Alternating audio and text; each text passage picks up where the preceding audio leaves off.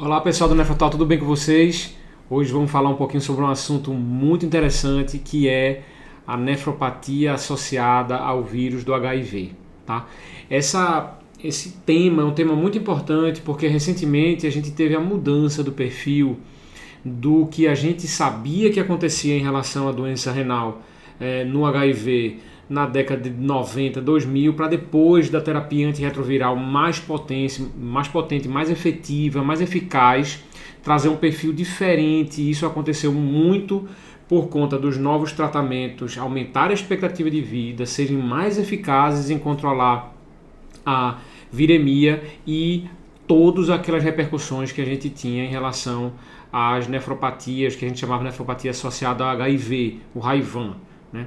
Então hoje a gente vai falar um pouquinho sobre é, a recomendação do CADIGO, o que foi falado no CADIGO é, de 2021 de glomerulonefrite, sobre essa mudança de perfil que aconteceu em relação a os pacientes com HIV. Lembrando que o paciente com HIV ele tem, na verdade, vários motivos para ter doença renal. Então a gente fala muito hoje de doença renal associada ao HIV, desde alterações relacionadas diretamente ao vírus, outras alterações relacionadas à infecção oportunista ocasionada pelo vírus e outras em relação aos antirretrovirais, como medicamentos que podem ser potencialmente nefrotóxicos. Tá? Então existe uma um monte de aspectos, vários aspectos estão relacionados ao HIV e não dá para a gente falar tudo aqui hoje para vocês, mas eu vou falar sobre alguma recomendação, é, alguma orientação, na verdade, e uma, é, uma atualização, na verdade, em relação ao que aconteceu é, dessa investigação nova é, sobre as biópsias dos pacientes com HIV é, e, e, doença renal. Então vamos lá.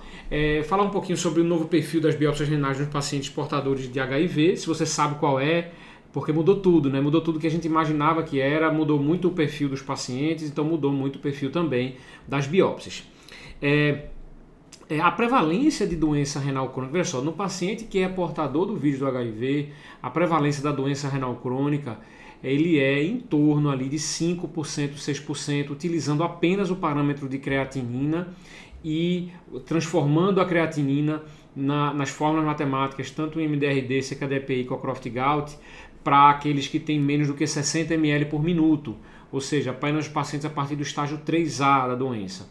Então, quando a gente vai ver isso excluindo aqui albuminúria, excluindo doença estrutural, ou seja, cerca aí é, de, de, em alguns países aqui na América do Sul, em torno de 6% dos pacientes com MDRD, CKDP em torno de 3,5%, dos pacientes com é, HIV ou portadores do vírus do HIV tendo doença renal crônica, a prevalência é bem grande. Esse estudo foi um estudo, na verdade, uma revisão com 60 artigos, mais de 200 mil pacientes avaliados, mostrando que ela varia um pouquinho em relação ao continente, mas de uma maneira geral fica ali é, em torno de 5%, talvez, é, dos pacientes é, tendo, é, sendo portadores de HIV, do vírus do HIV, tendo doença renal, renal crônica.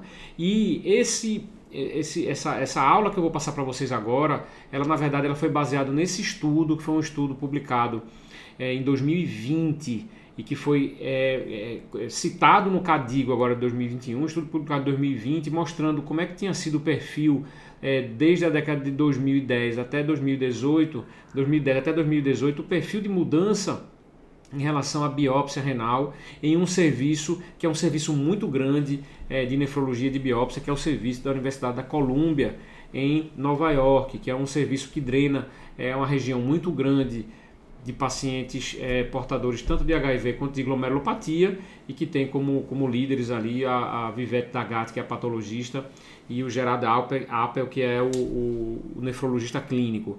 Então foi uma, uma, uma, avaliação retrospectiva de 437 pacientes é, infectados pelo HIV é, e aí foi revisto do ponto de vista histórico essas biópsias.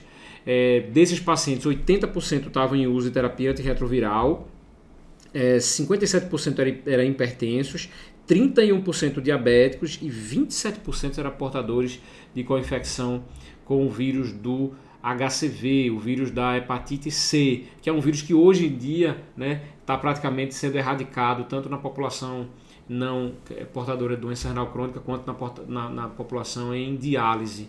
Então é um vírus que tem hoje com os novos esquemas de tratamento, o vírus do HCV ele tem uma taxa de sucesso de, de resposta virológica sustentada maior do que 95%. e é um tratamento por três meses e é bem tolerado também. Então a gente vai provavelmente ter uma mudança importante desse perfil do HCV nos próximos anos.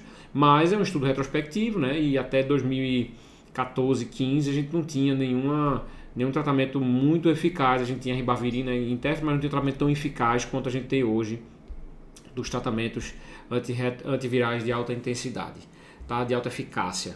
Tá? Então, esse era o perfil dos pacientes que foram avaliados na biópsia e o motivo deles terem sido biopsiados, eles, são, eles eram variáveis. Né? Então, se o paciente tem proteinúria nefrótica, o que a gente mais observou foi que a gente tinha uma parcela grande de pacientes com síndrome nefrótica que tinha esses três principais diagnósticos, que eram nefropatia diabética, que na verdade é doença renal do diabetes, o nome correto, Raivan, que é um sinônimo de glomerulopatia colapsante associado ao vírus do HIV, e glomerulonefrite induzida por imunocomplexo. Mas se eu tiver um paciente com doença renal crônica, por exemplo, ou um paciente com lesão renal aguda, esses perfis mudam. Veja que o tenofovir na lesão renal aguda ele se torna muito mais importante junto com o Raivan. Perceba que também pacientes com doença renal crônica o perfil muda para diabetes sendo a principal causa de é, é, doença renal no paciente portador de HIV. Então, dependendo de como é a apresentação do quadro clínico, a gente vai ter uma característica histológica é, diferente. Se eu tenho, por exemplo, paciente com sedimento urinário ativo, não tem muito padrão é, é, mais importante, mas se eu tenho um paciente que tem uma síndrome nefrótica, por exemplo, o padrão já muda para ser é, GESF, é, é, glomerulopatia colapsante, nefropatia, é, doença renal do diabetes e glomerulonefrite associada a imunocomplexo. E dentre os imunocomplexos, o principal aqui a gente tem IgA e membranosa, glomerulonefrite membranosa. Tá? A gente considera essas duas, essas são as duas principais que tem quando a gente vai falar de, de, de, de lesão por imunocomplexo. E isso foi mais ou menos a conclusão desses 437 casos que foram avaliados.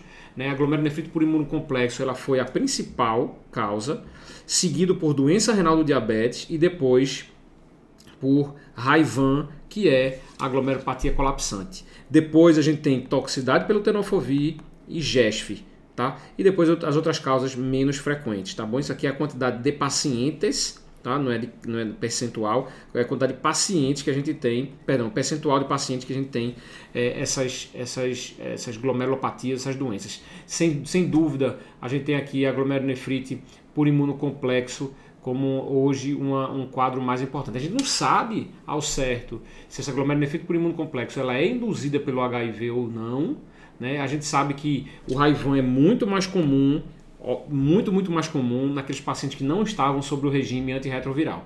Isso a gente sabe, né? Quando a gente começa a fazer o tratamento com, com regime antirretroviral, começa a surgir outras alterações glomerulares, principalmente doença renal do diabetes e toxicidade por droga. Obviamente, o tenofovir sendo uma droga importante aqui no diagnóstico diferencial dessas lesões proteinúricas principalmente se a gente tem associação de lesão tubular proximal ou não. Mas muitas vezes o paciente está perdendo função renal, a gente não sabe o que é, faz a biópsia, tem uma característica de biópsia com lesão tubulointestinal proximal causando é, a lesão renal aguda. Então vocês viram que no perfil de lesão renal aguda é muito mais comum ser lesão por tenofovir. É, na síndrome nefrótica a gente tem ali principalmente doença renal do diabetes, Raivan e glomerulonefrite induzida por imunocomplexo. E quando a gente está diante de doença renal crônica, a doença renal do diabetes ela é a principal. Que são essas três principais manifestações que a gente vê. Alterações assintomáticas podem ser qualquer uma das alterações tá? É, presentes. E como é que foi o padrão que aconteceu no decorrer do tempo, de 2010 até 2018?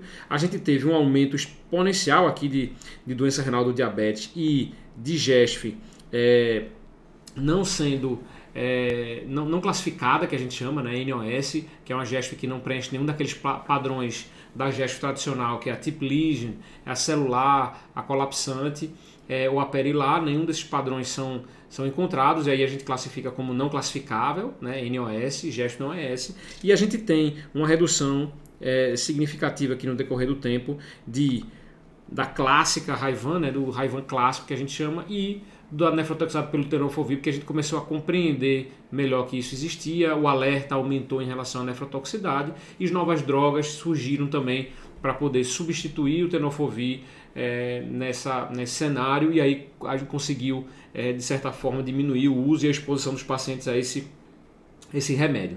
Tá bom, pessoal? Então eu, eu, espero que vocês tenham gostado aí. Foi uma explicação um pouco mais simples, mas é uma explicação muito importante para poder trazer para vocês o que? Aquele perfil que a gente encontrava de glomerulopatia colapsante, que era antigamente chamado de gesto colapsante, é, nas décadas, logo no surgimento da nefropatia pelo HIV, é, na década de 80, 90, depois da tarde foi mudando o seu perfil, de 2010 para 2018 a gente viu uma mudança importante do perfil, trazendo o que? Trazendo para esses pacientes um perfil muito mais próximo da população geral, ou seja, com doença renal do diabetes, com glomerulonefrite é, membranosa e IgA, do que uma propriamente dito pelo é, pelo raivan, pelo vírus, mas a gente traz consigo, traz com isso um aumento do uso é, de tenofovir, né, e fazendo com que ele seja também um dos fatores importantes na, na lesão renal é, pelo antirretroviral. A gente tem o tenofovir como talvez a principal droga aqui causando a nefrite intersticial com disfunção renal, principalmente na lesão renal aguda.